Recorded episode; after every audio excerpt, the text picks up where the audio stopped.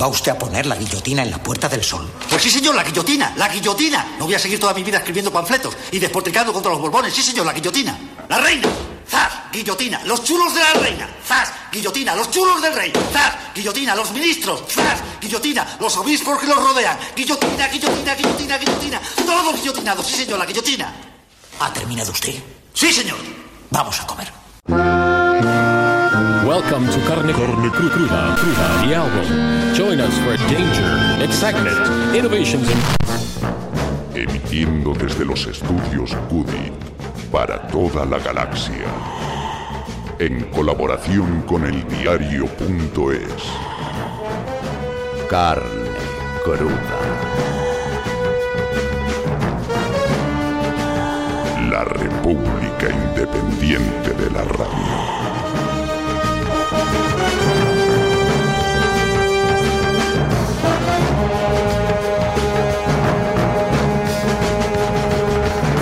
Crudérrimas tardes, bienvenidas y bienvenidos a la carnicería sonora asociada al diario.es, la República Independiente de la Radio que emite a través de 30 emisoras nacionales e internacionales FM y online y de carnecruda.es, la web en la que podéis encontrar nuestros podcasts, secciones y la viñeta diaria sobre la actualidad que Juan Gallego regala a este programa que se realiza con el patrocinio de Cana y sobre todo gracias a la colaboración de unos 3.000 productores y productoras que hacen realidad el único espacio radiofónico profesional de este país financiado por su audiencia. Que no paga para tenerlo en exclusiva, sino para que nuestras voces puedan escucharse. Vosotros, vosotras sois nuestra emisora y nuestro barco. Si tú aún no lo has hecho, en cualquier momento, por la cantidad que tú estimes, puedes ayudar a mantener a flote a este comando itinerante de la radio que os agradece de corazón que hayáis sido nuestra tabla de salvación, que nos rescata del naufragio en aguas turbulentas.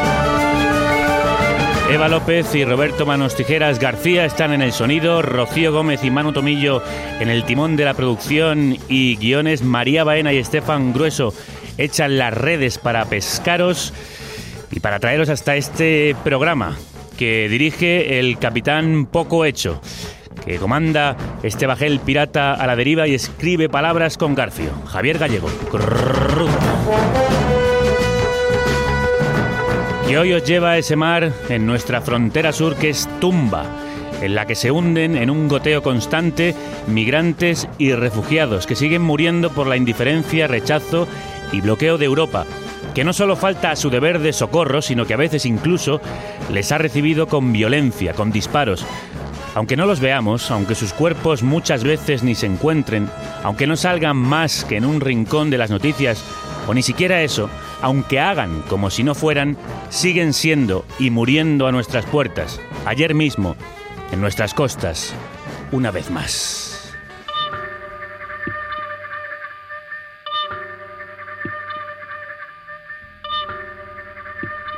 Se hunden sus cuerpos como un diluvio en el agua, en el ácido mar que deshace sus huesos sin dejar rastro ni restos, como si nada sucediera, como si nunca hubieran sido, como si no fueran nadie, como si no. Lluvia que acribilla la piel del océano que no sangra y apenas se estremece, como si nada, como si nada, como si nunca, como si nunca, como si nadie, como si nadie, como si no, como si no. El mar los devora en silencio con su hambre sin dientes, su lengua de buitre, su boca de cárcel, su tripa de cal. Se los traga y no se sacia, se los bebe y tiene sed, los ahoga y ni se entera, como si apenas, como si casi, como quizás, como que no. La tierra no los quiere y los echa al mar. La barca no los quiere y los tira por la borda.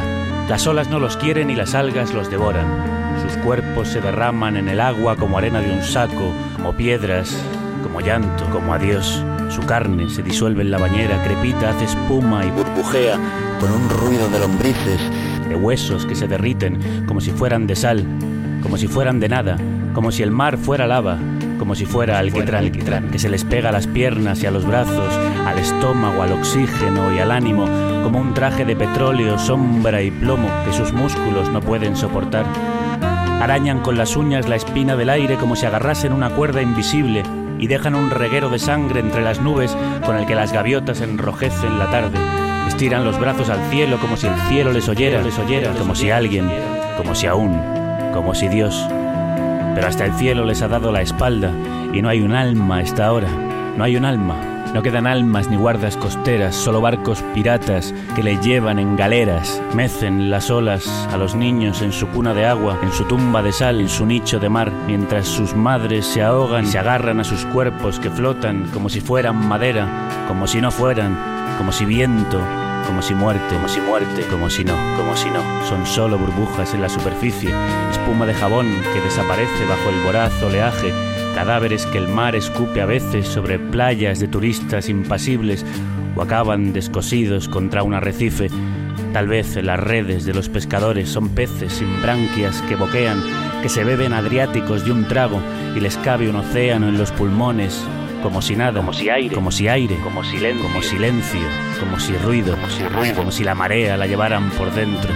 Hacen un túnel en el agua para llegar hasta el fondo, donde no hay luz, donde no hay pez, donde no hay nadie, donde no hay aguacero de gotas negras en una noche tan oscura como los ojos de un buey, van hasta el fondo, yo lo sé, y allí en el fondo se clavan, se clavan como arterias, como dientes, como la sangre, como la hiel, como estandartes de un ejército derrotado, mecido por la corriente que les balancea incesante como espigas de un maizal, parece un maizal quemado, un negro maizal de cieno, maizal de carbón helado, un campo de nervios nerviosos, un cementerio de clavos en una negrura lunar, pero el blanco de sus ojos da un halo de luz suficiente para guiar a las sierpes que les devoran la carne y les dejan en los huesos, como si fueran de leche, como si fueran de sol, como si de cera, como si de luna, como si de luna, como si de no. No saben cuántos han sido, ni siquiera saben si fueron, ni si han dejado de ser. No están ni vivos ni muertos, ni entre la vida y la muerte, ni ayer, ni mañana, ni hoy. Podrían haber muerto, podrían haber muerto, dicen en las noticias, podrían haber muerto mil, dicen los titulares, podrían haber muerto más, dicen las ONG, pero son tan negros estos negros, tan oscuros son sus cuerpos, que son como el fondo, que son como el lodo, que son como un pozo, que son como el cosmos, que ni siquiera los ves, pero están ahí, porque en algún sitio han de estar, porque los vieron partir, porque hay quien los echa de menos y han rescatado algunos que han contado que eran muchos, dicen que 900, algunos otros que mil, puede que 1500 o quizá fuera un millón, quién sabe, tanto da. Han dejado de contar, han perdido la cuenta, han cesado la búsqueda, ya solo lo sabe el mar, ni siquiera su muerte es segura, tampoco entonces su vida. Podrían haber muerto, podrían, dicen, pero también podrían no como si nada hubiera sucedido, como si nunca, hubieran, sido, como si no fueran nadie, como, si, nada, como si nunca, como si nada, como si nadie, como si no. Si no.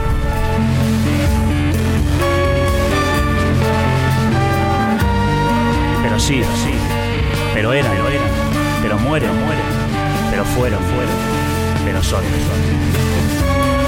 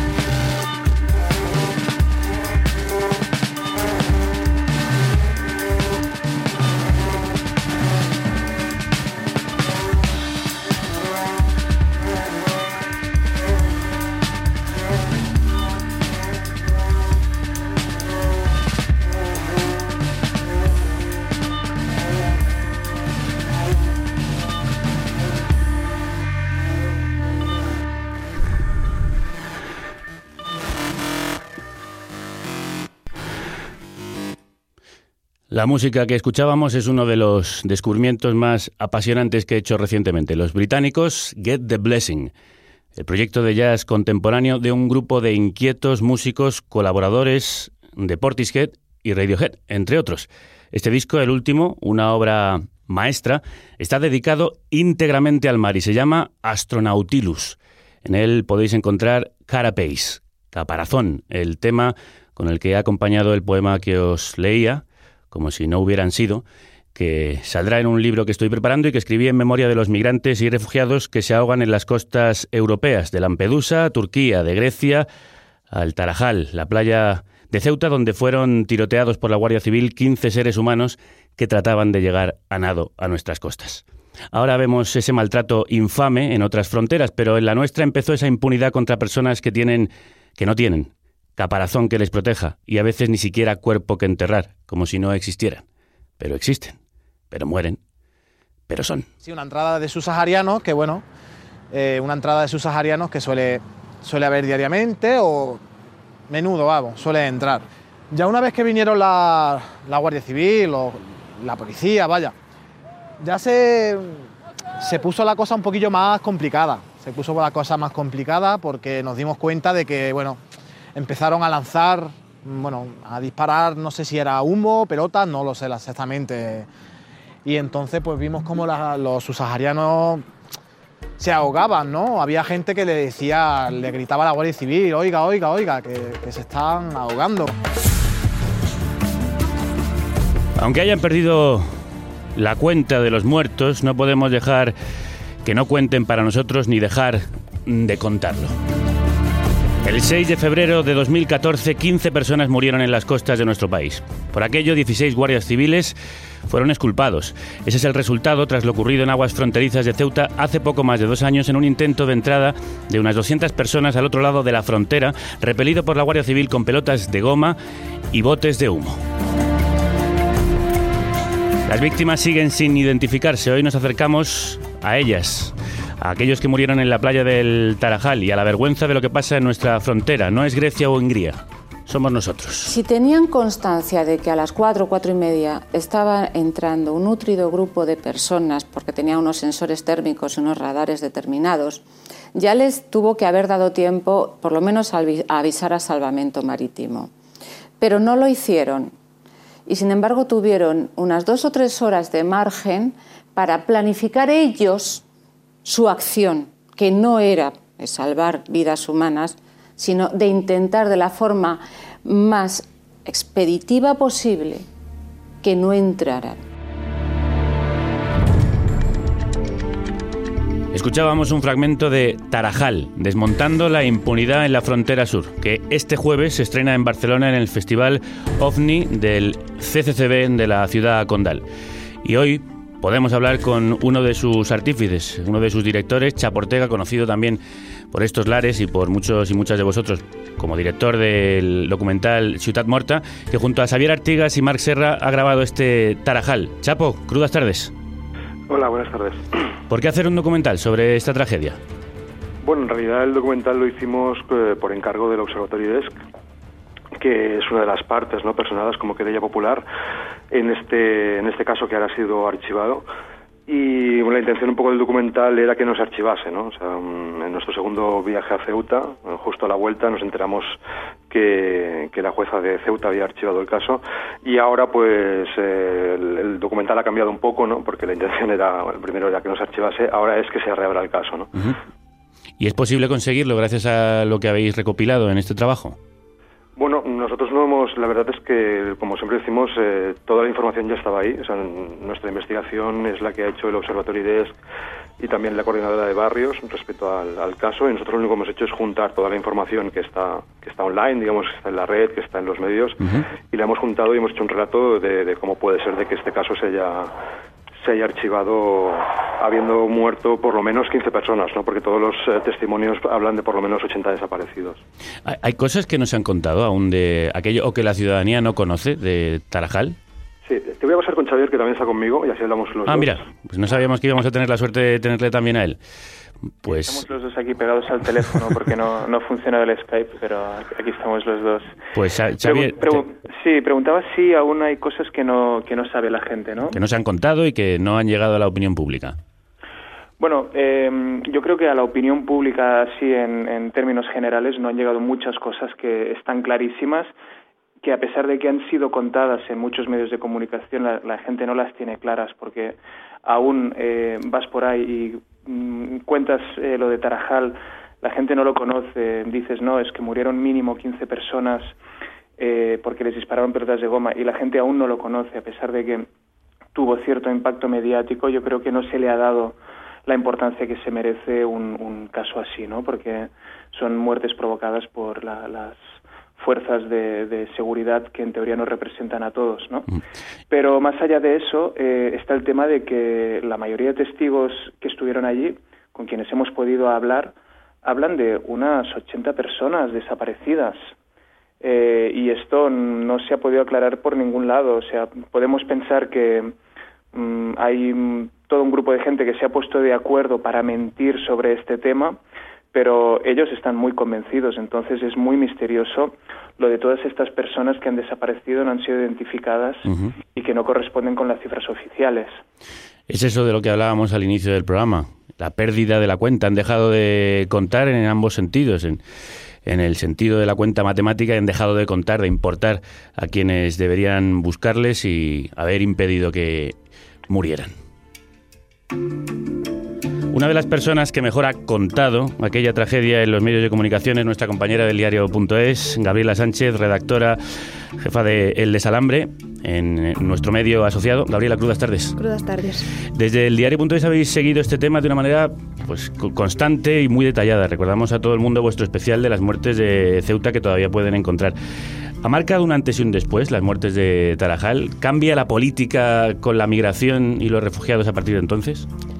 Eh, ha cambiado sobre todo de cara a la galería, es decir, antes eh, se hacía eh, quizá no pelotas de goma o al menos no lo habíamos visto, no, no, no habíamos comprobado que, se hubiesen utilizado, pero sí eh, eh, la violencia era, la violencia estaba siendo denunciada por migrantes y por ONGs que están en la frontera sur y era constante. se hacían las devoluciones en caliente, que hemos empezado a escuchar más después del 6 de febrero. Sin embargo, después de este día, es verdad que, que se empezó a hablar más, se puso el foco en la frontera sur y por tanto eh, los, el gobierno sí que hablaba más de ello y criminalizaba más. Inició una campaña de, de criminalización bastante contundente, se puso el foco en la frontera, pero para darle la vuelta, no para hablar de derechos humanos, sino para justificar esa política eh, de hierro en la frontera sur. De hecho, después, eh, por parte de Europa ya ha venido un un apoyo explícito a esas devoluciones en caliente que antes estaban totalmente restringidas. Sí, después se consiguió la excusa para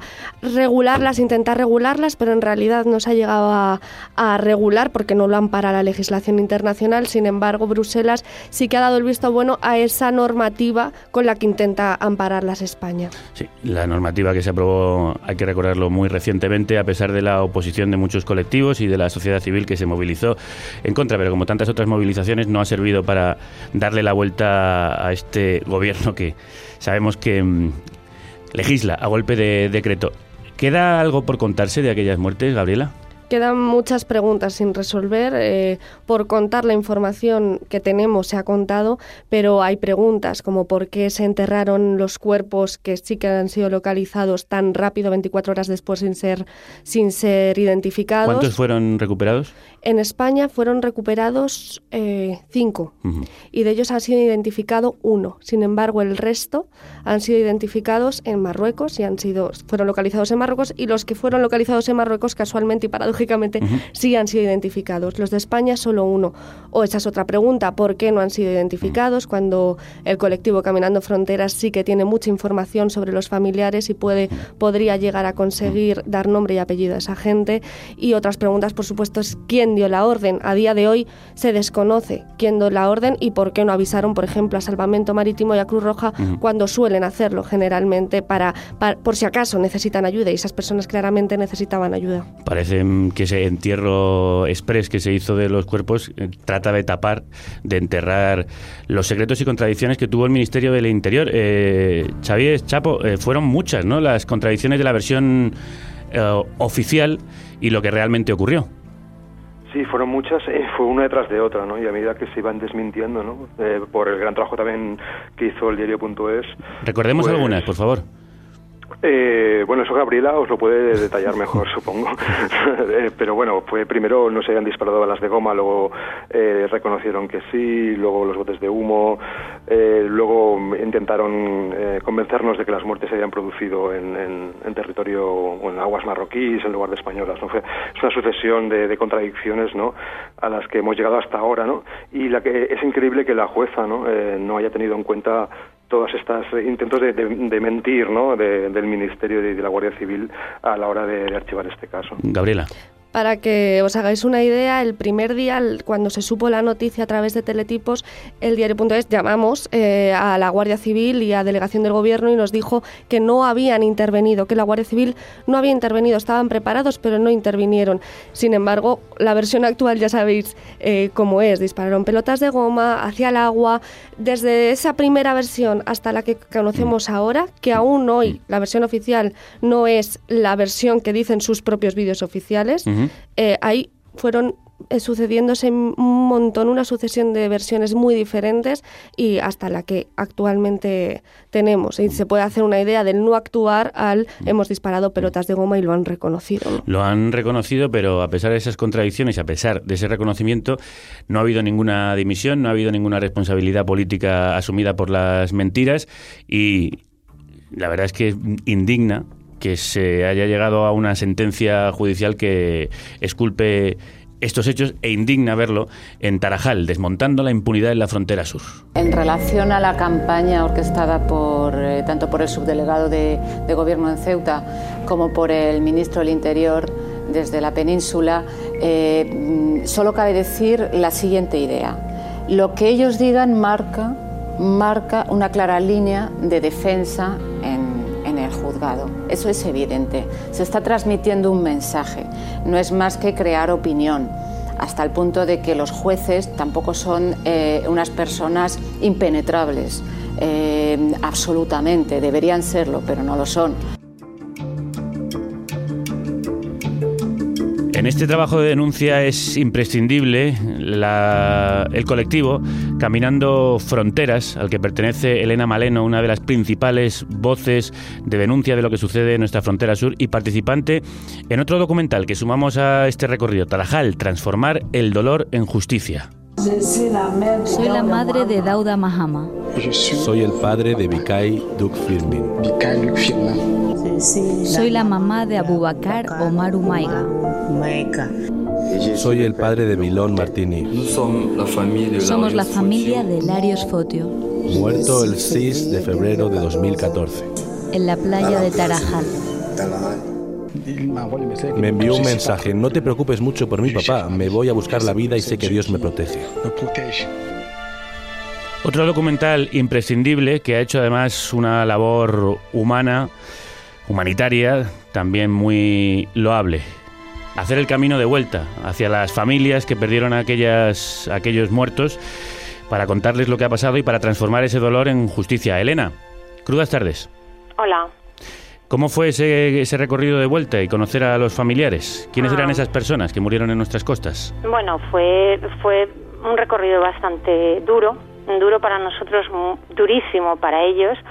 Hay algo que, es muy, muy importante y es que ahora mismo esas personas eh, han constituido una asociación, son la Asociación de Familias de Víctimas de Tarajal y quieren precisamente continuar no se quedan con, con, lo que ha dicho la jueza, no se quedan con lo que ha dicho el juzgado de Ceuta. Dice que eso no da respuesta a, a, quienes murieron en aquella playa, que esas personas que murieron son sus familiares y que ellos quieren una respuesta, una verdadera respuesta desde la justicia. Entonces es, es muy importante porque es una de las primeras organizaciones de este tipo que se hacen en el África subsahariana. Esto ya sucede en Latinoamérica, sucede en la frontera de Norte África, pero en el África subsahariana es una de las primeras iniciativas y no será la última, esperemos que no sea la última y esperemos que con esta asociación y con ese proceso que ellos han hecho logremos eh, hacer presión la presión desde las familias, porque son ellos víctimas también de lo que ha sucedido. Mm. ¿Quiénes, ¿Quiénes eran esas personas que murieron en las aguas de Tarajal? Pues mira, em, eran eh, eh, Larios, eh, Maiga, eh, Usman Kenzo, em, eh, bueno, no sabemos sus vidas enteras y nos las sabemos no porque hayamos ido a ver a sus familias, sino porque, pues, por ejemplo, con Larios nos tomábamos cervezas en Tánger. O sea, son gente que conocíamos, eran chavales súper nobles. Eh, chavales que, que lo que querían era, eh, sobre todo, todos coinciden en que el proyecto de los chavales era sacar de la pobreza a las madres. La madre tiene un significado en África eh, terriblemente fuerte, muchas de ellas son familias monoparentales, entonces ellos salieron con un proyecto de construir casas para sus madres, y con un proyecto además de que sus hermanos estudiasen, o sea, ellos, muchos de ellos eran los más mayores de la familia, ellos no habían podido estudiar, tenían que trabajar, y entonces lo que querían era eh, construir mejores casas, eh, mejorar las condiciones de vida y que sus hermanos pudiesen seguir estudiando. Eran chavales, como muchos chavales que hay, en, que hay en el Estado español, como muchos chavales que están saliendo ahora a Alemania o a Inglaterra a buscarse la vida con la crisis económica. Em, eh, fue muy duro para nosotros ese momento en el que las familias ven las cosas tan horribles que el ministro del Interior dijo o, que el jefe de la Guardia Civil dijo de esos chavales sin conocerles, ¿no? Em, eh, violentos, eh, o sea, los, los, presentaban como monstruos y eso para las familias fue eh, terriblemente duro. Decían, ese señor, ¿qué derecho tiene a hablar de mi hijo? Que además ha muerto en unas circunstancias que no sabemos eh, cómo han sido y, que no se están esclareciendo. Hay un, el, el padre de Vicay dice, mi hijo ha ido a morir a un país de blancos y a nosotros nos enseñan en la tele que los blancos cuidan hasta de los leones. Y sin embargo trataron a, sus hijos de, de, esta manera. ¿Cómo es posible? Os lo pregunto a todos los que estáis ya en esta mesa. Esa sentencia judicial que es culpa completamente a los responsables de que aquello sucediera. Elena. Eh, bueno, yo creo que eh, porque eh, no se les considera personas eh, realmente cuando vives en el día a día de la frontera, esta mañana hemos tenido una devolución en caliente eh, justo en esa playa, eh, una devolución en caliente hecha por la Guardia Civil en el agua de 10 personas que ahora están tiradas en la otra playa al lado en Marruecos de esas devoluciones en caliente pues eh, que se siguen sucediendo. Hubo no hace mucho un muerto y cinco personas que han pasado cuatro meses en, una prisión de Tetuán acusados eh, no sabemos de qué eh, por efectos de, de, esa devolución en caliente. Entonces no son personas no, no no tienen nombres no tienen apellidos. Por eso es tan importante que las familias digan no no yo quiero que, que el que estaba allí a pie de playa no me diga usted si eran órdenes del Ministerio del Interior que es lo que dicen las familias. Dígame usted si Pepe Pérez disparó la pelota de goma o no la disparó y si esa pelota de goma hizo que se hundiera Lario Focho. Y si es así, que Pepe Pérez vaya a la cárcel. Entonces, eh, pero como no les consideramos personas, como estamos siempre diluyendo en políticas, en, en, en, estrategias, eh, lo diluimos, entonces yo creo que la jueza no estaba viendo personas, no, no, no estaba viendo que ahí había habían muerto seres humanos y que por lo tanto ella tenía que investigar esas muertes. eh, ah. Hablaba más de políticas, de cosas etéreas que no corresponden a, a, a la justicia. Eh, Gabriela, eh, Chapo, Xavier, eh, contadme uno de los tres. ¿Hay pruebas mm, que mm, demuestren que hay una relación directa entre los disparos y los ahogamientos?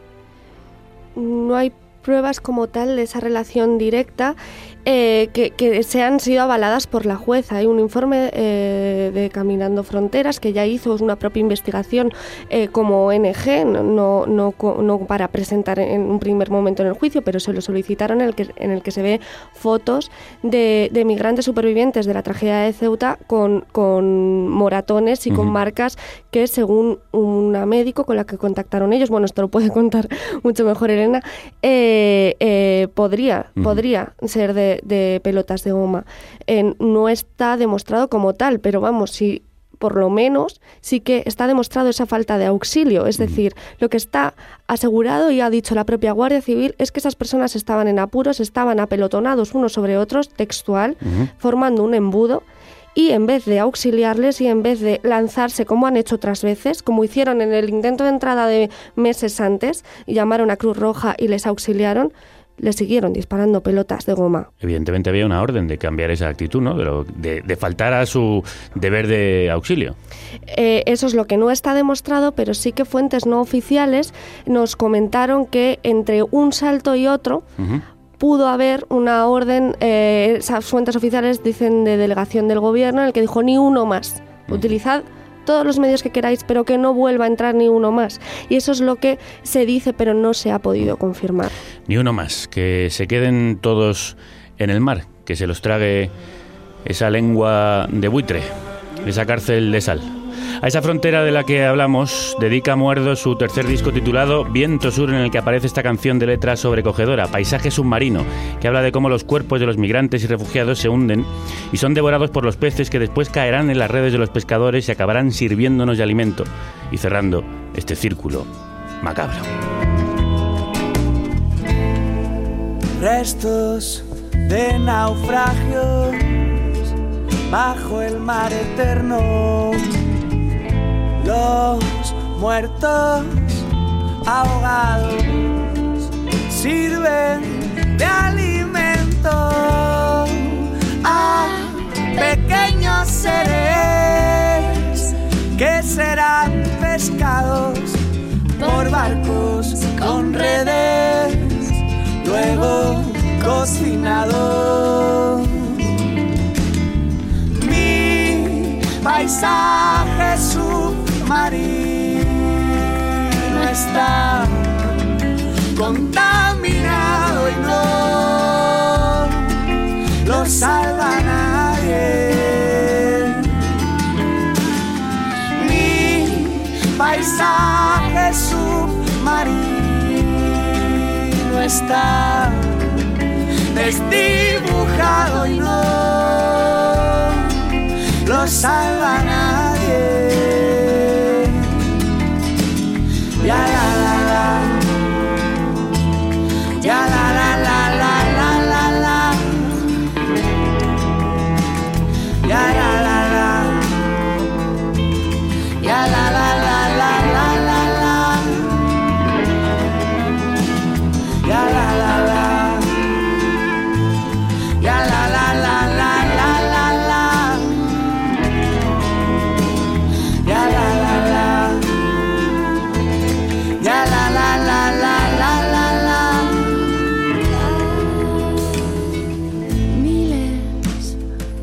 residuos, restos detergentes,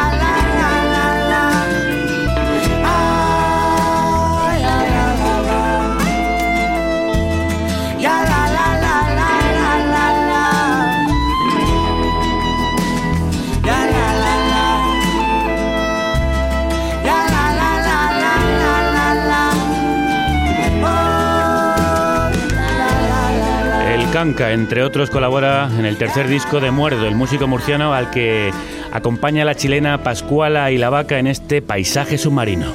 paisaje submarino está contaminado y no lo salva nadie. Mi paisaje está desdibujado y no lo salva nadie. Paisaje submarino, un canto dolorido a ese mar contaminado por los cuerpos de los náufragos y por los residuos que el hombre echa al mar. Ese mar que es tumba de cuerpos y silencios, como cuentan los documentales de Chapo Ortega o de Elena Maleno, que nos enseñan cómo el gobierno trata de tapar y hundir sus vergüenzas y pone trabas a la colaboración con la justicia. La frontera sur ha sido durante muchos años el lugar del no derecho. ha sido el lugar donde el derecho se detenía justo a las puertas de la valla. Hasta tal punto es así que el Ministerio del Interior en el Congreso de los Diputados se atreve a decir en febrero del 2014 que hay una zona del Estado español donde no se aplica la ley porque se retrotrae la frontera. Hay una zona de la playa de Ceuta que es la frontera donde no se aplica la ley española. Esto evidencia muy bien cómo ese territorio de la frontera es el territorio del no derecho. Seguimos hablando con eh, cuatro personas que nos acompañan en el, en el día de hoy para hablar de esa tragedia de Tarajal y de otras tragedias que después repasaremos, que siguen sucediendo en nuestras fronteras. A raíz de las muertes de Ceuta fuimos conscientes de las devoluciones en caliente y de otras transgresiones de los derechos humanos. No hay derecho en esta frontera, como estábamos escuchando, Gabriela. No, no hay derecho y precisamente por una de las cosas que ha citado Elena Maleno, porque no se les trata como personas y es, es constante, eh, si te pones a analizar un poco cómo responden las autoridades cuando pides explicaciones, eh, como en este caso como periodista, por una muerte, por un suceso, pides una información oficial como, como haríamos si, por ejemplo, hay un accidente de avión, hay un atentado terrorista, cómo responden ellos, cómo responden con sorpresa, la verdad que, llama la atención. Por ejemplo, en el caso de mm, en el caso del Tarajal, en los primeros días, cuando estábamos ya hartos de escuchar diferentes versiones, llegó un día que dijimos eh, es que nos están diciendo esto los migrantes y está totalmente en contradicción con lo que nos estáis diciendo y no nos lo dice uno, nos lo dicen muchos. Eh, eh, determinado portavoz de una, de una institución oficial nos dijo, muy sorprendido además, que cómo estábamos dando crédito a los migrantes, que, que es como si se da, que ellos están desesperados, que, que, ellos pueden mentir, que es como si se da crédito a un ladrón que acaba, que acaba de robar. Mm. Eso nos lo han dicho y hemos visto si, ves simplemente la propia estrategia ni estrategia comunicativa del gobierno, la chapuza que ha hecho desmintiéndose una y otra vez, se ve que no le dan la importancia que se merece, que si fuese otro escándalo, al menos hubiesen construido una estrategia comunicativa mejor, pero ni siquiera, porque no les dan importancia, porque para ellos no, no son personas. No son personas, por eso es importante hablar de sus vidas, como hace el documental Tarajal, transformar el dolor en justicia, y también es importante la denuncia del caso pormenorizada que hace el documental de Xavier y Chapo, que siguen con, nosotros, este Tarajal eh, sobre la impunidad en la frontera sur. Eh, Chapo, Xavier, eh, vosotros estabais también detrás del proyecto de Ciudad Morta y quería preguntaros si os parece que la actuación del gobierno con la inmigración en este caso es una cloaca tan grande como lo que vimos en, en el otro documental sobre Barcelona. Eh, bueno, yo hasta me atrevería a decir que es, que es peor aún, ¿no? Porque, o sea, digamos que en el caso de Ciudad Morta, o sea, mm, obviamente nos atañe a todos, pero es un, caso como muy concreto, mientras que en el caso de Tarajal eh, se está legitimando eh, lo que nosotros consideramos unos asesinatos en nombre de defender nuestra frontera, ¿no? Y esto nos parece especialmente grave porque apela a, esta supuesta protección del Estado-Nación, ¿no? de una supuesta invasión.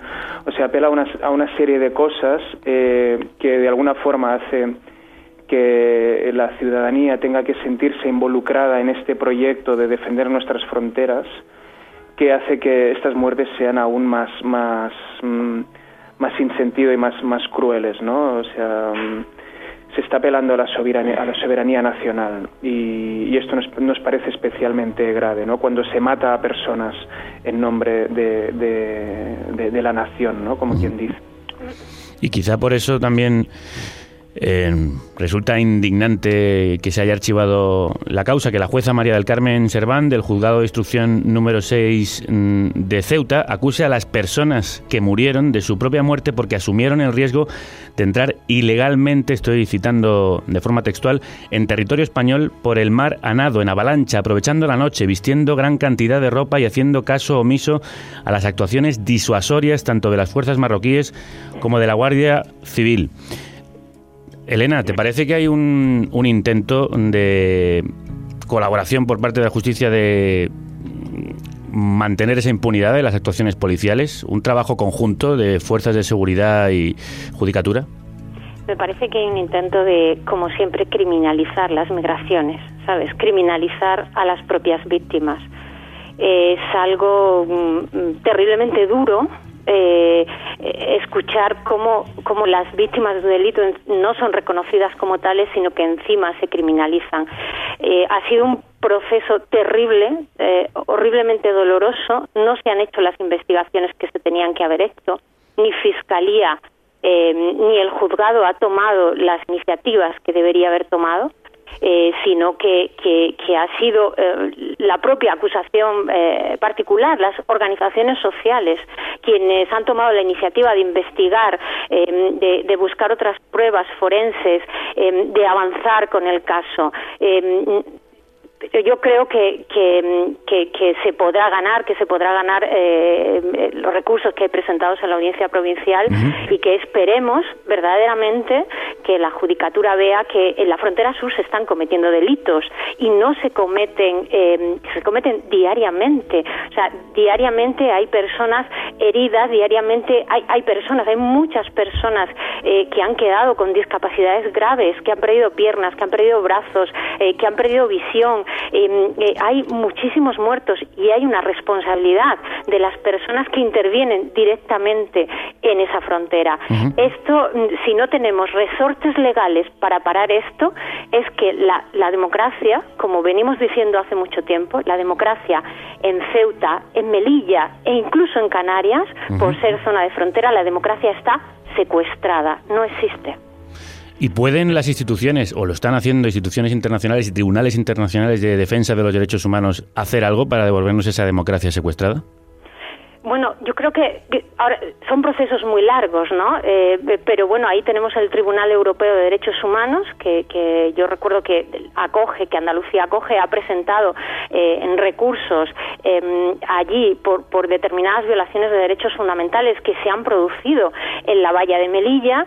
Eh, lo que pasa es que esa justicia es muy lenta, esa justicia es terriblemente lenta y además es terriblemente, em, como decíamos, etérea, general, es verdad que va a cambiar políticas, pero mm, eh, nosotros que estamos muy en contacto con, pues por ejemplo, hay dos chavales aquí em, que, que las pelotas de goma les llegaron a toda la cara y que han perdido la visión esa visión de ese ojo, de ese chaval, jamás se va a recuperar. La justicia no le va a reparar. Em, mm, eh, ¿Sabes? Entonces, hay otro chaval que se cayó de la valla de Melilla y mm, le dieron una terrible paliza, tan terrible que lo tiraron al agua pensando que estaba muerto, pero el chaval sobrevivió. Tiene todo el cuerpo destrozado, todos los cuerpos, todos los huesos partidos del cuerpo y el tío es muy capaz, muy valiente y va con muletas y ha tirado para adelante. Pero, eh, ¿dónde está la justicia que va a reparar ese daño que hemos causado. O sea, estamos causando daños a, personas y eso en eh, los tribunales internacionales no pueden parar estas políticas. Esperemos que cambien estas políticas. Esperemos que, que el nuevo gobierno que venga entienda. Aunque yo no tengo mucha fe porque eh, estas políticas eh, no las empezó el Partido Popular, esas políticas las instauró Rubalcaba, el Partido Socialista. La política de externalización de fronteras es una gran invención de la gran Unión Europea. Cierto, pero hay que, como estaba reivindicando y denunciando Elena, transformar eh, ese dolor, ese dolor que se ha causado ya y que se sigue causando día a día, que esto hay que recordarlo, hay que transformarlo en justicia. Me pregunto, a mi hijo lo han matado en un país de blancos y cuando veo la televisión y veo cómo los blancos curan a los animales, acarician a los leones, los arropan y todo, ¿por qué matar a mi hijo en el mar? Y lo hemos dicho al inicio, queríamos que Tarajal sirviese también como mm, cuadro, como muestra, mm, como detalle de, ese tríptico de los horrores que estaban viviendo los refugiados y los migrantes en otros puntos de las fronteras sur. Chapo, Xavier, eh, cuando estabais haciendo el documental, ¿lo que veíais os recuerda lo que está pasando ahora con los refugiados en otras partes de Europa? Eh, totalmente, ¿no? O sea, de hecho, como se dice en el documental, eh, las autoridades húngaras visitaron Ceuta, ¿no? Hace un tiempo para tomar ejemplo, no solo de las medidas, ¿no? del material que allí se utiliza o, de las formas de cómo se repelen estos intentos de entrada, sino también han tomado han tomado nota de la impunidad, ¿no? Con la que España y toda Europa eh, ha tratado el caso de, las muertes de Ceuta. ¿Creéis, ¿Creéis entonces que ¿España es el precedente de lo que ahora es la política común de la Unión Europea? Bueno, eh, sí, seguramente fue un laboratorio, ¿no? O sea, frente a la entrada masiva de, refugiados por la, por la parte este de Europa, eh, ya se estaban probando, ¿no? Todo este tipo de, de políticas ¿no? y deshumanizadoras ¿no? en, el control migratorio. En esa deshumanización, ¿Crees que a veces contribuimos los medios, Gabriela? Em, parece que al final, eh, al principio nos importa, nos importa Bailán, pero cuando ya van muriendo más niños en las playas nos vamos olvidando. Qué difícil es informar de esto, ¿no? Sin que se pierda el interés. Es muy difícil eh, de cara a meterlo en la agenda mediática a nivel general, es decir, que habrá un informativo o que, o que esté presente cada día en, los informativos, como sí que estuvo durante semanas en el caso de las muertes de Ceuta. Por eso es tan importante que esto eh, se, se resuelva a nivel jurídico que continúe la investigación porque se ha cerrado sin estar muchas eh, cosas claras. Que se cree jurisprudencia. Claro, claro. Eh, sin embargo, es cierto que muchas veces en algunos medios esto es un pico y luego baja y la actualidad parece que no interesa y también a nivel del lector y, o, del, o del, eh, del, público. Muchas veces llega un punto que ya cansa, está pasando con los refugiados también, pero para eso es cierto que muchas veces creo que, que nos quejamos de, desde fuera, hablando de los medios, medios y sí que hay otros medios que sí que informan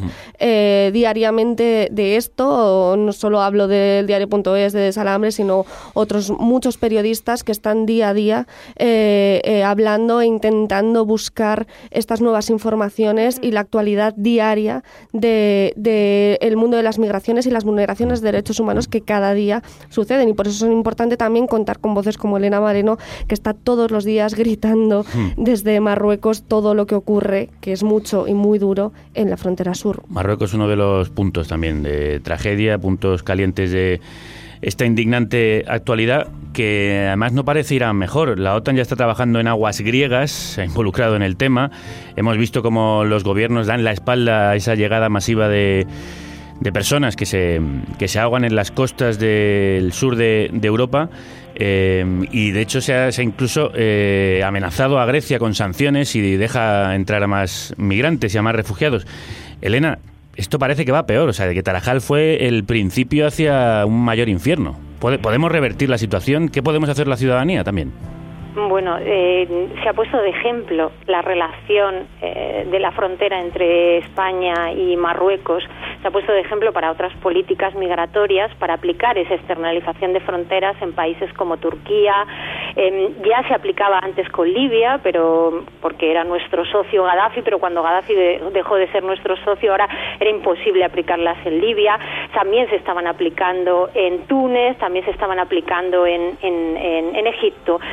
Eh, la idea es eh, subcontratemos a países del norte de África, subcontratemos a países que no respetan los derechos fundamentales para que sean ellos quienes violen los derechos de los migrantes, de los refugiados, de las víctimas de trata y no seamos directamente nosotros los que tengamos que hacer esa labor.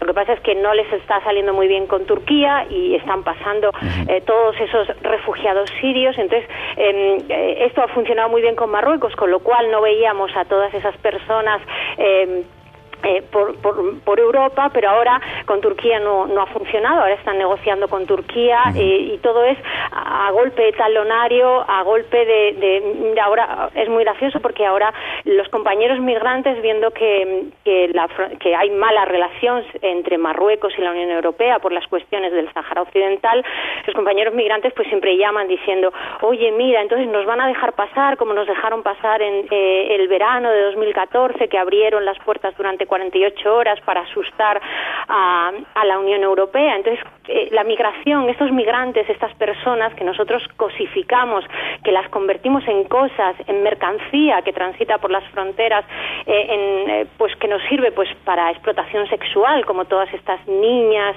y niños que están que están entrando en Europa o que nos sirve para mano de obra barata, para la explotación laboral, pues todas esas personas eh, saben que son una mercancía en la frontera, saben que son una moneda de cambio en esas relaciones internacionales, en esa política externalización y de militarización. Lo saben, ellos son conscientes y pero mm, por eso es muy importante entender que esas comunidades migrantes se autoorganizan que son ellos los que descubrieron Tarajal, que fue Nabil, que fue Desiré, que fue en Gaza. No fuimos nosotros, eh, no fuimos las organizaciones sociales, fueron ellos que fueron súper valientes, contaron lo que estaba pasando y nosotros lo que hicimos fue ser un altavoz. Entonces ellos se autoorganizan, ellos están eh, demostrando que este mundo global no solo pueden circular las mercancías, sino también los seres humanos y yo creo que merecen que las sociedades de acogida, que nuestras sociedades que están dormidas, que no entienden eh, lo que significa ser un ciudadano, que nos despertemos, que nos organicemos y que apoyemos esa lucha, que es la lucha de los migrantes, pero que es la lucha de todos y de todas. Elena Maleno, como siempre, gracias por, por despertarnos y por contarlo, no como monedas de cambio, sino contar sus vidas para que no dejen de contar. Gracias a ti y al colectivo Caminando Fronteras por ese documental Tarajal, transformar, Tarajal, transformar el dolor en justicia y también a los directores del el documental que se estrena hoy en el CCCB, Tarajal, desmontando la impunidad en la frontera, Chapo Ortega y Xavier Artigas. Muchísimas gracias. Gracias a vosotros. Solo recordaros una cosita, Sí. eh, que el 9 de abril estaremos en Madrid también. Y estaremos seguramente con Gabriela y con, con Elena también Ahí presentándolo. estamos. Allí os veremos a, a los tres y a todos los que seguís trabajando y poniendo el foco sobre este tema. Entre ellos, entre ellas, Gabriela Sánchez, nuestra compañera del diario.es, de una sección imprescindible de nuestro medio asociado, el Desalambre. Muchísimas gracias a vosotros. Os despido con un tema, gracias. un abrazo muy fuerte. Os despido con un tema de unos activistas musicales, los zaragozanos Criatura, que dedican esta canción a la tragedia del Tarajal y esos disparos que recibieron quienes intentaban llegar a nado hasta la playa. Disparan, se llama este disparo de su último disco, todavía. Sí, todavía estamos a tiempo de salvar a miles, solo hay que querer hacerlo.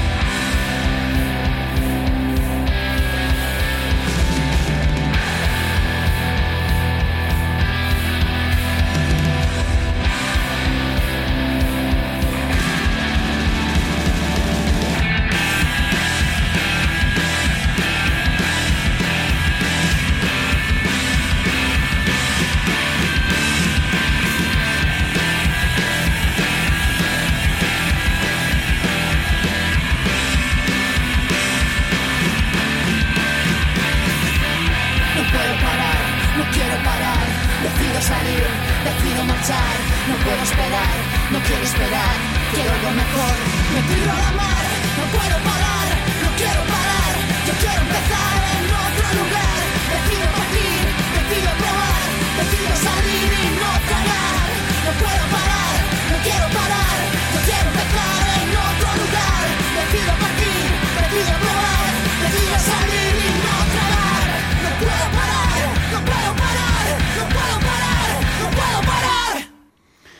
No pueden parar y han vuelto a hacer un disco impresionante, otro puñetazo sonoro de estos amantes de Fugazi, Criatura. Sacan su cuarto disco todavía y me ha mandado la Pepa, Pepa, la cantante del grupo y amiga de este programa, una hermosérrima carta en la que me, me explica todo lo que es el grupo y todo lo que intentan, por lo que apuestan, por el apoyo mutuo, por la colectividad y la autoorganización en contra del capitalismo y la privatización y privación de libertad. También luchan por la memoria histórica, la justicia y la dignidad. Ni olvido ni perdón, me dice Pepa en esta carta, explicándome todo lo que podéis encontrar en el nuevo disco de Criatura. Este todavía. Hay un problemilla. Retomemos en 17. ¿Listos? 5, 6, ¿sí? Carne cruda. No exactamente mi tempo. Vamos. 5, 6, ¿sí? El único programa de radio financiado por sus oyentes. No exactamente mi tempo, no pasa nada. Vamos. 5, 6, 7. Carne cruda. Te adelantas. ¡No nos abandones! Espera mi entrada. 5, 6, 7. Carne cruda. Tú eres nuestra emisora. Habla de nosotros. Todavía estás a tiempo de hacerte productor y de hablar de nosotros, de hacer de altavoz y todavía tenemos muchas cosas que contarte. Mientras lo que os contábamos sigue sucediendo en las fronteras de Europa y de España. En el Congreso de los Diputados los grupos parlamentarios estuvieron ayer y estarán mañana discutiendo sin llegar a ningún acuerdo para formar un gobierno que vaya al rescate de los más desfavorecidos y perjudicados por la crisis en nuestro país, que lo necesitan con urgencia. Pedro Sánchez fracasó y fracasará en su intento de ser elegido presidente. Él dice que ha firmado con Ciudadanos un pacto de emergencia social, pero hasta un niño ve que no es así. Quiero mi bocadillo. Quiero mi bocadillo. Y nuestra niña favorita, Abril, lo va a ver en nuestro bocadillo, el que os vamos a dar, el que nos prepara Alfonso Latorre, que le ha preguntado a Pocoyo qué le parece el acuerdo entre PSOE y Rivera.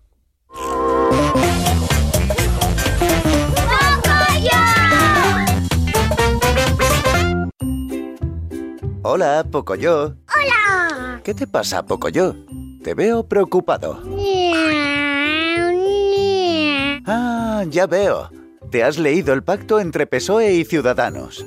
¿Y qué te ha parecido? ¿No crees que sea un pacto de izquierdas? Bueno, Pocoyo. Pedro Sánchez dice que es un pacto progresista. Vale, vale. Ya veo que eso te da risa. Mira, por ahí viene Pato. Vamos a preguntarle qué opina del pacto. ¡Eh! Psst, Pato, ¿has leído las 66 páginas del pacto? Vaya, parece que Pato es de Podemos. ¿Y si le preguntamos a Eli? ¡Eli! Eli, ¿tú votarías que sí al pacto entre PSOE y Ciudadanos? Pues sí que estamos bien, poco yo. Eli dice que es del Partido Popular. Tienes razón, poco yo. Que se vaya. Eli se parece a Rita Barberá, pero sin bolso de Louis Vuitton. Vayamos punto por punto. Poco yo, Pato, ¿qué dice el pacto sobre derogar la ley Mordaza? Vaya, qué mal pinta la cosa, ¿eh? ¿Y sobre la reforma laboral? Ya veo. ¿Tú crees que van a prohibir las puertas giratorias? No. ¿Y sobre el artículo 135 de la Constitución? ¿Qué dice el pacto? Bueno, a lo mejor, con este pacto terminan pagando más impuestos los ricos que los pobres. Vale, vale. No te lo crees ni de coña. Entonces, Pocoyo, Pato y Eli, ¿qué creéis que va a pasar? ¿Habrá nuevas elecciones?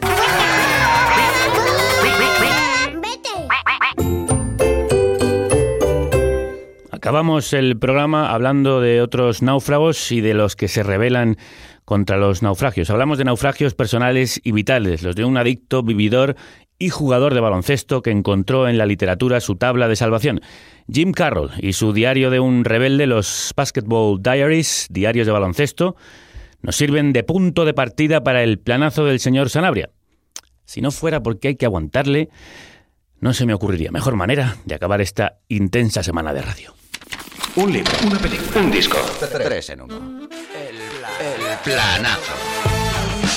El que nos trae siempre el más indeseable e indeseado de los protagonistas. Empezamos bien. De la carnicería. Señor Sanabria, crudas, crudas y felices tardes. crudísimas, vamos. Felices rimas. Requete felices, sí. Bueno, ¿de qué va hoy el planazo? Pues hoy en el planazo damos rienda suelta a una de nuestras inesperadas pasiones, que es el baloncesto. el Hombre, no, no me diga, no me diga usted mal. Seguro que juega de pívot. Sí. Usted con ese, con ese físico tan privilegiado como, como mínimo de, de Bueno, ala pivot fajador. La verdad es que por lo menos en el baloncesto le saco una cabeza. Ahí no le, no le puedo decir nada. Tampoco tengo yo la culpa, pero bueno. Eso también es cierto. Yo disfruto realmente en el, en el sillón, más que sudando. Y además, el baloncesto ha servido de inspiración para distintas disciplinas que hoy nos sirven para un planazo de altura. Muy bien, pues vamos entonces con el planazo baloncestístico número uno, number one. Y como es eh, habitual, vamos a empezar con un libro que, si bien no trata exactamente de baloncesto, sí que es el eje central de toda la historia. Hablo de la novela autobiográfica de Jim Carroll titulada en inglés The Basketball Diaries. Los diarios del baloncesto, imprescindible, amigos y Eso amigas. En castellano, en un alarde de imaginación y de buen gusto, como siempre, la titulamos Diario de un rebelde. Pero bueno, ¿qué le vamos a hacer? Además, la edición en papel en castellano, la que te puedes encontrar en las tiendas, reproduce el cartel de la película. eh, y es complicado ver la cara de un adolescente Leonardo DiCaprio haciendo de esos sí, es de Jim Carroll, pero También, también tiene usted que pensar en los editores. Eh, diarios de baloncesto igual tiene menos tirón que Diario, que, eh, diario de un rebelde y la cara de mm, eh, este señor que acabo de decir, de Leonardo DiCaprio, pues también tiene más tirón que la de un jugador de baloncesto. O que la de Jim Carroll, si alguno no habéis visto fotos de Jim Carroll, bu- buscadla, especialmente en sus últimos años. El hombre no, no era muy fotogénico. Pues eso, piense usted en los editores, que no está bien la industria del libro y hay que potenciarla, hay que buscarse ganchos. Pues nada, vamos a poner a Leonardo DiCaprio en todas las portadas. A ver, qué- A ver qué pasa, tal no- nos a ver va. qué pasa. Jim Carroll, para el que no lo sepa, es poeta, es novelista y punk rocker además. Y aparte de ser durante unos pocos años promesa del básquetbol, a lo que se dedicó con ahínco hasta que descubrió los placeres del jaco. Efectivamente, y jaco. ahí perdió, perdió, Perdió salto. perdió, perdió salto, sí. Los diarios del básquetbol fueron escritos en el año 1978 y narran los años de formación de Carroll, del año 63 al año 66, y basculan entre su educación en una iglesia católica y su afición al básquet, que dan paso pues primero a las pastillas, luego a la heroína y termina prostituyéndose por las calles para pagarse el vicio y posteriormente su redención a medias. Una caída sin redención no es del gusto yankee. ¿eh? Hay que pensar también en los editores para esto. Todo ello en el entorno además de la contracultura neoyorquina de los 60, esa paranoia nuclear de la Guerra Fría, la confusión religiosa y sexual, las primeras lecturas. Está considerada eh, una de las cúspides de la literatura adolescente, es absolutamente recomendable para verla en cualquier edad. Y de origen, como decíamos, a la película del año 95 que nombrábamos antes, que sin ser un horror, tampoco hace justicia al tono sombrío y poético de la novela. Además de todo esto, Jim Carroll montó a finales de los 70 la Jim Carroll Band, instigado por su amiga Patti Smith, dejando joyas como su primer disco, una de las joyas del punk rock neoyorquinas titulada Catholic Boy, que incluía aquel mítico tema titulado People Who Died. Genesis the clue, he was 12 years old. Fell from the roof on East 29. Kathy was 11 when she pulled the plug. 26 reds and a bottle of wine. Bobby got leukemia, 14 years old.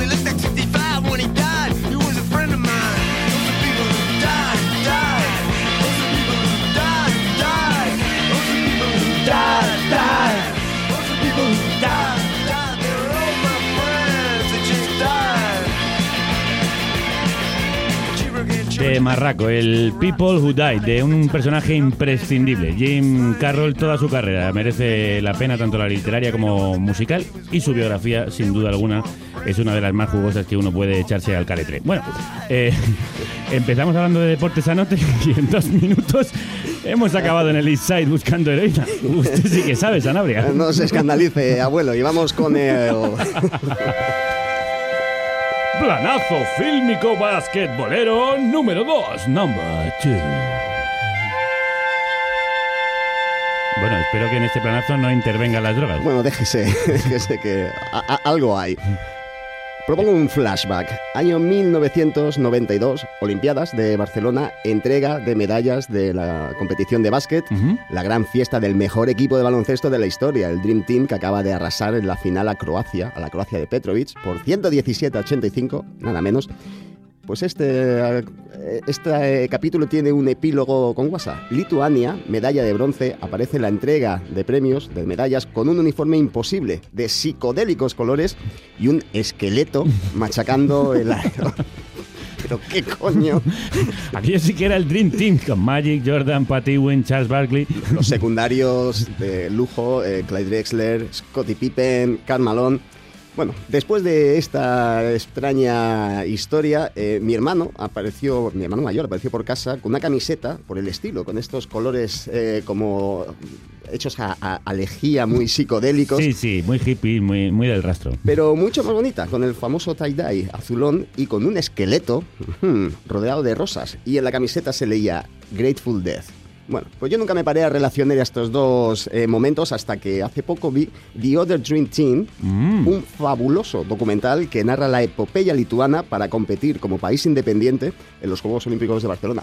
Recordamos, estamos hablando del año 1992. Ajá. Este documental combina ágilmente la narración meramente deportiva y la política, con la historia apasionante que nos cuentan, entre otros, pues Arvidas Sabonis, Grande. Sarunas Marsulenis, Grande. Rimas Kurtinaitis, Muy grande. Valdemaras Dios, Dios. qué buenos son los nombres lituanos. Yo ¿eh? quiero llamarme Valdemaras. o- o- o- o Homis- Yo siempre, siempre he dicho. Este no era muy grande, pero qué bien jugaba. ¿Cómo tiraba? Yo, Madre mía. Si tuviese un, un- un grupo de, de hip hop en castellano, yo lo hubiera llamado Rimas Kurtinaitis. Por supuesto. Y yo lo hubiera contestado con otro que se llamase Valdemaras Homicios. Valdemaras Homicios.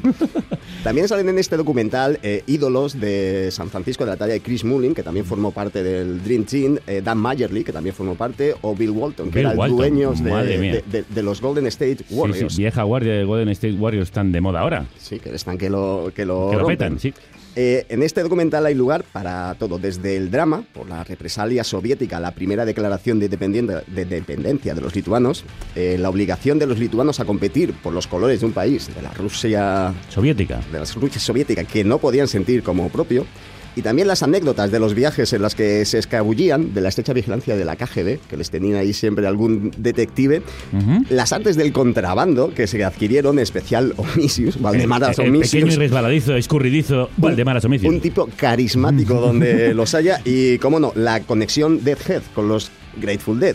Tras un concierto de los Grateful, al que acudieron Marchulanes que jugaba ya en San Francisco, Ah. y Donnie Delson, sellaron la colaboración en un concierto. Los Death pusieron la pasta necesaria para equipar y para organizar a la selección lituana que fue a la selección a, la- a las Olimpiadas de Barcelona. ¿Cómo se le queda el cuerpo? Así Bueno, fue.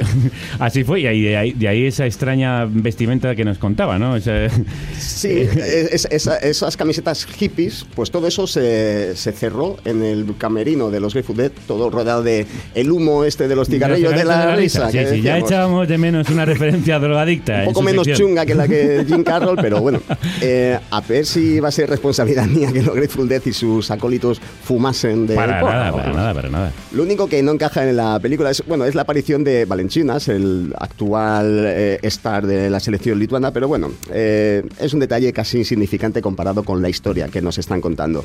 The Other Dream Team, muy recomendable, incluso, de verdad, si el baloncesto no es lo vuestro.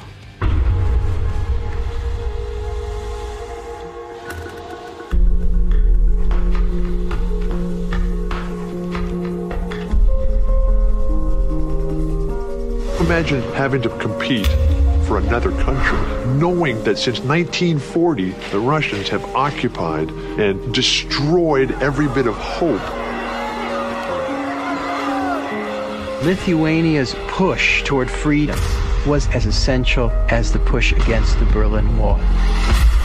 The independence flag Como dice la voz del narrador, imagínate tener que competir para un país que no Que sientes tuyo, como tuyo. Esa es la historia del otro equipo soñado, el otro equipo de ensueño, el The Other Dream Team, ese recomendable documental que nos ha traído el señor Sanabria. Dos minutos para el final del encuentro. Posesión para Sanabria. Vamos con el planazo musical baloncestero número 3, number 3. Los fans del básquet vivimos con un profundo pesar. Eh, la música relacionada con el baloncesto es en un 98% de las ocasiones, mm, ¿cómo decirlo? Eh, prescindible, eh, pobre, mm, pésima, paupérrima. No, ninguna, empieza por Pepe. de vez en cuando, sin Penosa. embargo, penosa puede ser. Encontramos algún resquicio para la esperanza. Por ejemplo, uno de los mayores clásicos musicales referentes a la NBA es también dentro del mundo del hip hop, aquel lejano himno noventero titulado Shooting De G-Love and Special Sauce. Ah, ¿Se acuerda usted de los Sí, sí, G-Love? Gran grupo, sí. Aquel grupo de Filadelfia, seguidores de los Sixers, del doctor Julius Irving, por supuesto, Grandérrimo este como señor. debe ser, que combinaban elegantemente ese rollo hip hopero laid back, como tirado para atrás, con mucho groove funky y, bueno, combinando con el blues y otros estilos más orgánicos. A mí muchas veces me recuerdan a los Beastie Boys más musicales, Fun. Loving Criminals, este tipo de, de grupos. Esto llegaron primero, G-Love and Special Sauce. Están en las antípodas del rap plano, con tipos con muchas joyas y mansiones, pero poco que decir, que estamos hartos de ver los videoclips de la... ¿En de qué, la año, NBA. ¿En qué año debutaron? Eh, debutaron con el disco que vamos a recomendar hoy, que se llama como el grupo G-Love and Special Sauce, en 1994. A pesar de no ser su mejor disco, es especial porque incluye este Shooting Hoops. Eh, a los fans del básquet os recomiendo que busquéis el vídeo en YouTube repleto de referencias e imágenes de la época dorada del NBA. Sale Magic, sale Larry Bird, Julius Irving, Hakim Olajuwon, Jordan, el gordo Barkley, Bueno, no falta nadie, etcétera, la- etcétera. La creme de la creme. Vamos a escuchar a G-Love and Special Sauce con este mítico Shooting Hoops.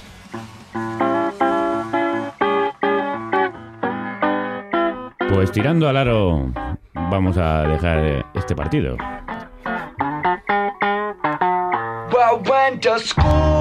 Bloqueme aquí, gallego, que me la juego yo. Perdón, Zanabria, es que le he confundido con la pelota.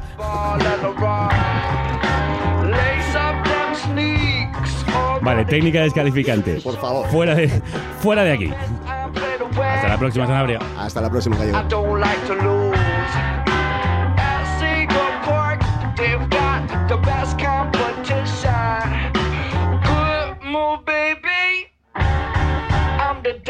Definition. They shooting hoops. Yeah, yeah, yeah, they playing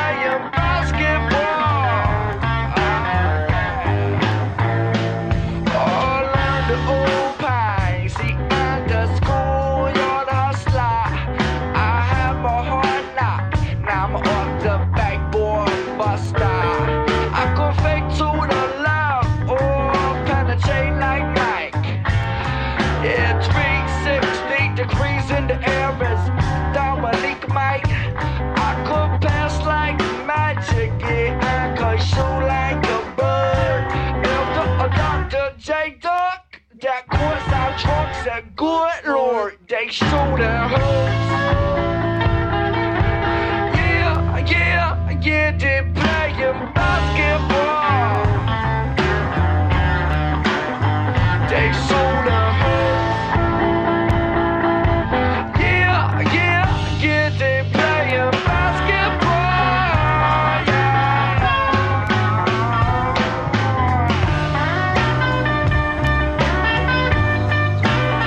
Menos mal que tenemos la risa, la compañía, vuestra compañía también, incluso la del señor Sanabria, la literatura, el cine, la música, el arte, las palabras, los sonidos y la radio como salvavidas en esta travesía por la cruda realidad. Hoy crudérrima, dolorosísima, pero hemos intentado poner una sonrisa al final para llegar al fin de semana con mejor humor. Volveremos la semana que viene.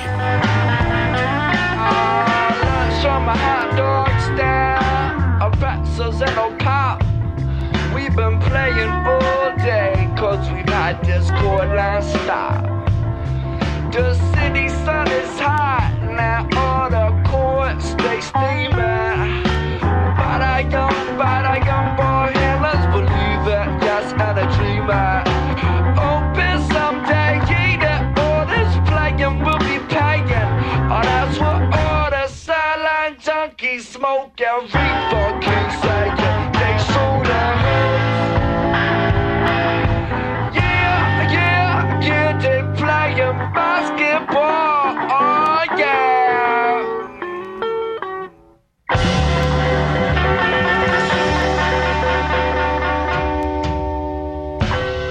próximo martes a la misma hora os esperamos en el mismo puerto, la República Independiente de la Radio. Reclutad a más marinos para subirse a este barco. Recomendad el programa. Recuperad a otros oyentes que se quedaron por el camino en nuestra travesía por los siete mares y ayudadnos a seguir remando. Y gracias también por hacerlo cada día, por subiros a este navío a la deriva con nosotros. Que la radio os acompañe.